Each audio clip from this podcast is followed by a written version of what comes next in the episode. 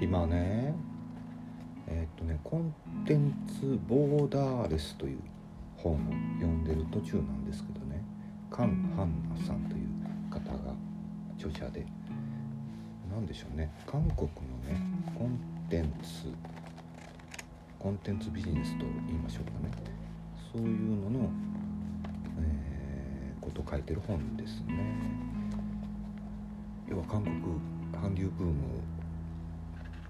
の類類というか今って BTS とかブラックピンクとか世界中で売れてる。でまあ音楽ではそうですしそうですしで映画とかそのドラマとかでもイカゲームとかさなんだっけ「パラサイト半地下の家族」とかその他なんかいろいろ韓国のドラマとか映画、うんすごいネットフリックスとかでも、配信されてるじゃないですか。うちのかみさんもしょっちゅう見てますよ韓国ドラマ。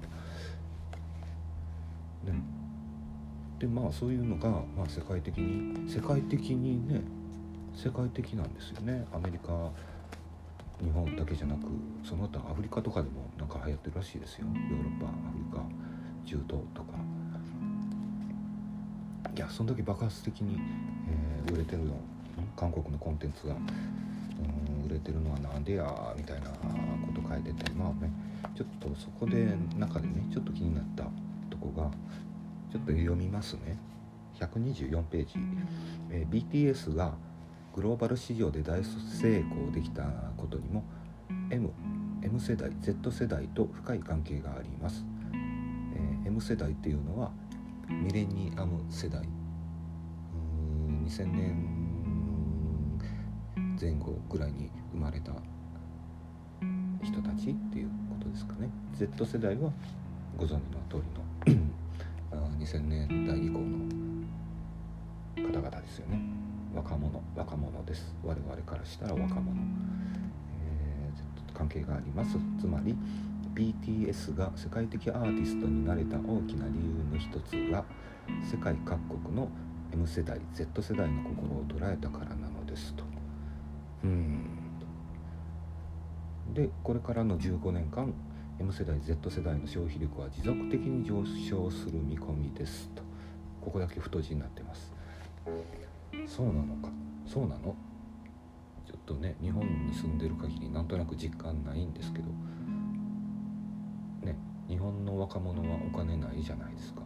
消費しようにも消費できないじゃん。どうどうなってるんだ日本。責任者出てこいみたいな話ですよね。誰が人生功労師匠断念っていう、うん、で我々はね X 世代なんですよね。我々っていうのは私ね。ジェネレーション X っていう。でそれと、うん、そのミレニアム M 世代 Z 世代との違い違いっていうのがなんかこれも書いてたなどっかに。うん X 世代はねリアルな関係まあ実際に対面で話したりコミュニケーション取ったりするっていうのを好む傾向にありミレニアム世代と Z 世代は、えー共通の関心事に基づくオンラインの出会いを好む傾向があると。うん。そうなのかと。そういうことかと。だから我々はね我々ジェネレーション X はそのなんだ配信とかさそういうのは苦手な傾向にあると思うんですよね。やっぱ配信とかなんかなんかね違和感を感じるっていう。配信っていうのは、ね、あのリアルタイムライブ配信ですね。そういうやつやってみたことはあるけどなんかね妙に緊張するんですよね。なのでリアクションがああるあるんですかね？あれって。なんかコメントとかが来るっていう感じですよね。それがねあんまりなんかピンとこないっていうねおっさんですからね。もう感覚が古いんですよね。そういうとこに気づかせてくれたこの本は。うんなるほどと。じゃあ俺も私もあれですわ。そういうオンラインでのコミュニケーションにうんちょっと尻込みしてたけど挑戦してみようかなっていう気持ちにはなりました。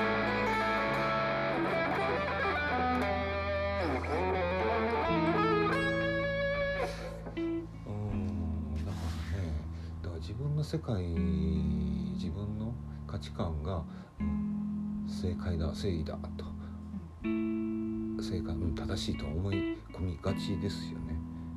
確証バイアスっていうんですかね。そう思いたいですよね人間の心理として。自分が正しい自分は間違ってないっていうふうに。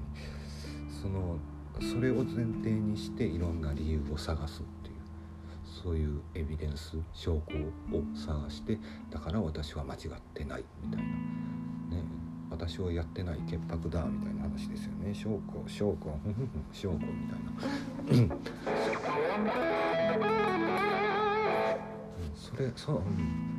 まあ、全然話変わりますけどそういった感覚がねあまりにもひどすぎたりとか自,、えー、自己愛が強すぎるとか自意識過剰な人がカルトカルトの教祖とかになっちゃったりするのかなとふと思いましたけどね、えー、話戻しましてどこに戻るんだっけかな、うん、だから自分の価値観、うん、さっきさっきというかあれですね前回、えー、自分の自分信念を持つっていうのは大事なことだみたいなそれが超一流の条件だみたいな話をしたような気はするんですけどしたんですけど、うん、だそれをもうなんかね矛盾するようですけどその価値観も、まあ、疑ってみる客観視してみるっていうのも必要ですよね。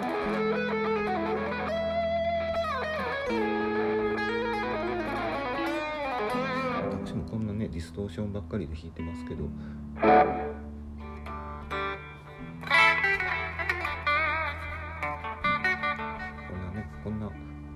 トーンで弾くことってあんまないんですけどあそういう曲も1曲2曲はありますけど。うん。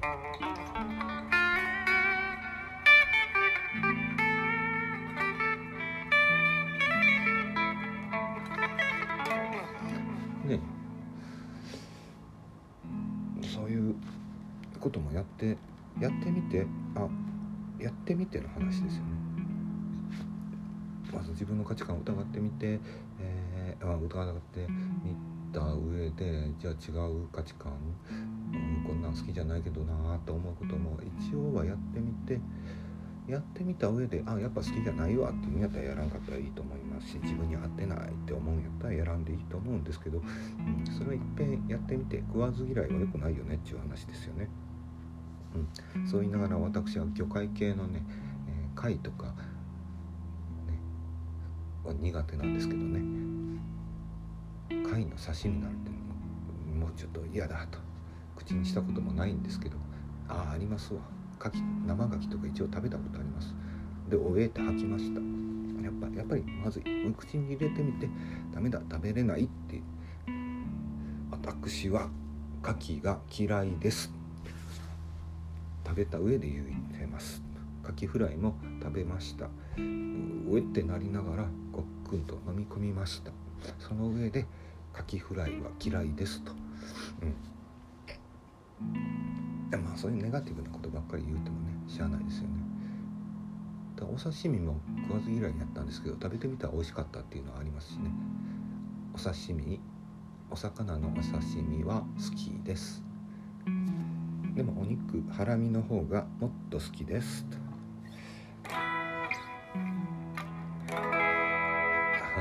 が好きっていうのは私の中のぶれない軸。信念なのかもしれない。うん。しょぼい信念だぜ。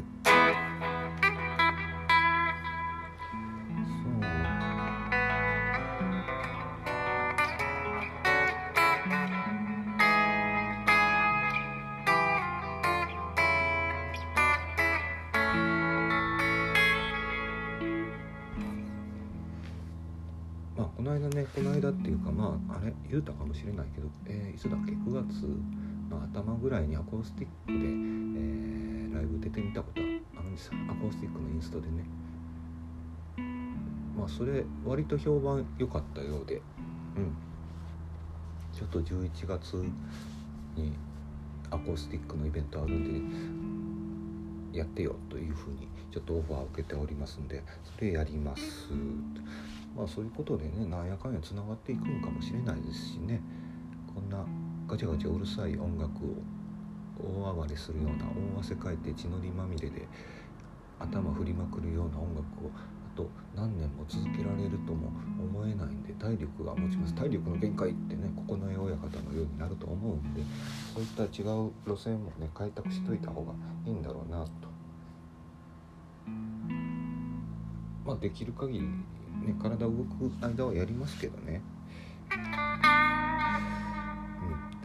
うん、どうぞ勝手にやってくださいって話だと思いますけどね。勝手にやります。勝手にやりますけどね。見なきゃ後悔するぜと。ちょっと強がりみたいなこと言ってみます。負け惜しみではございますが。ね。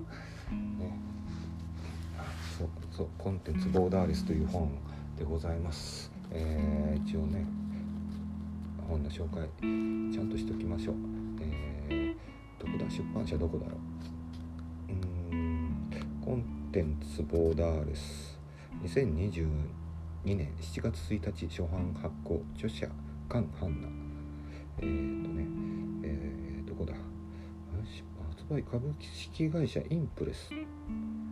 発行株式会社クロスメディアパブリッシング。ん。うん。よく知らん出版元だな。あれ？1848円。あ結構したのね。値段見ずに買っちゃったな。まあいいか。面白いかないいよ。うん。面白いですよこの本。なるほどね。いろんなヒントが詰まってますわ。多分人生のヒントも詰まってますよ。本がいいよね。本好きだな。だからといってね本を書く人にはなろうとは思わないんですけどね。書くのめんどくさいんですよ。ブログとかねツイッターとかですらめんどくさいと思いますからだから喋ってるんですよね。140文字打つのがめんどくさいけど10分20分喋るのは苦でもないっていうね困ったやつだぜ。特にねオチも着地点もない話をしておりますけども、うん、着地します、えー、コンテンツボーダーレスミレニアム世代 Z 世代の価値観をねちょっと、うん、私なりにちょっと勉強してみます、うん、若者に迎合するわけじゃないですけど、うん。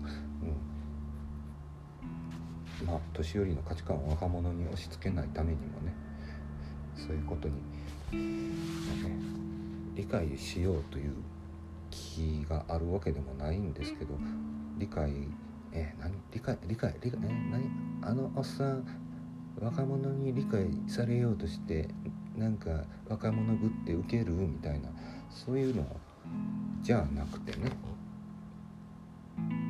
何が言いたいんだろうね。そういうことですよ。だからまあいろんな人の価値観だから若い世代の価値観っていうよりもね自分以外の人の価値観っていうのもちゃんと、うん、尊重して、えー、学んでそこから自分客観的に自分を評価自分で自分を評価する。で成長していきましょうっていう話でございます。うん、そういうまとめ方でいかがでしょうか。いいよね。いいじゃんいいじゃん。ええやんええやんと。ええやんええやんええやん。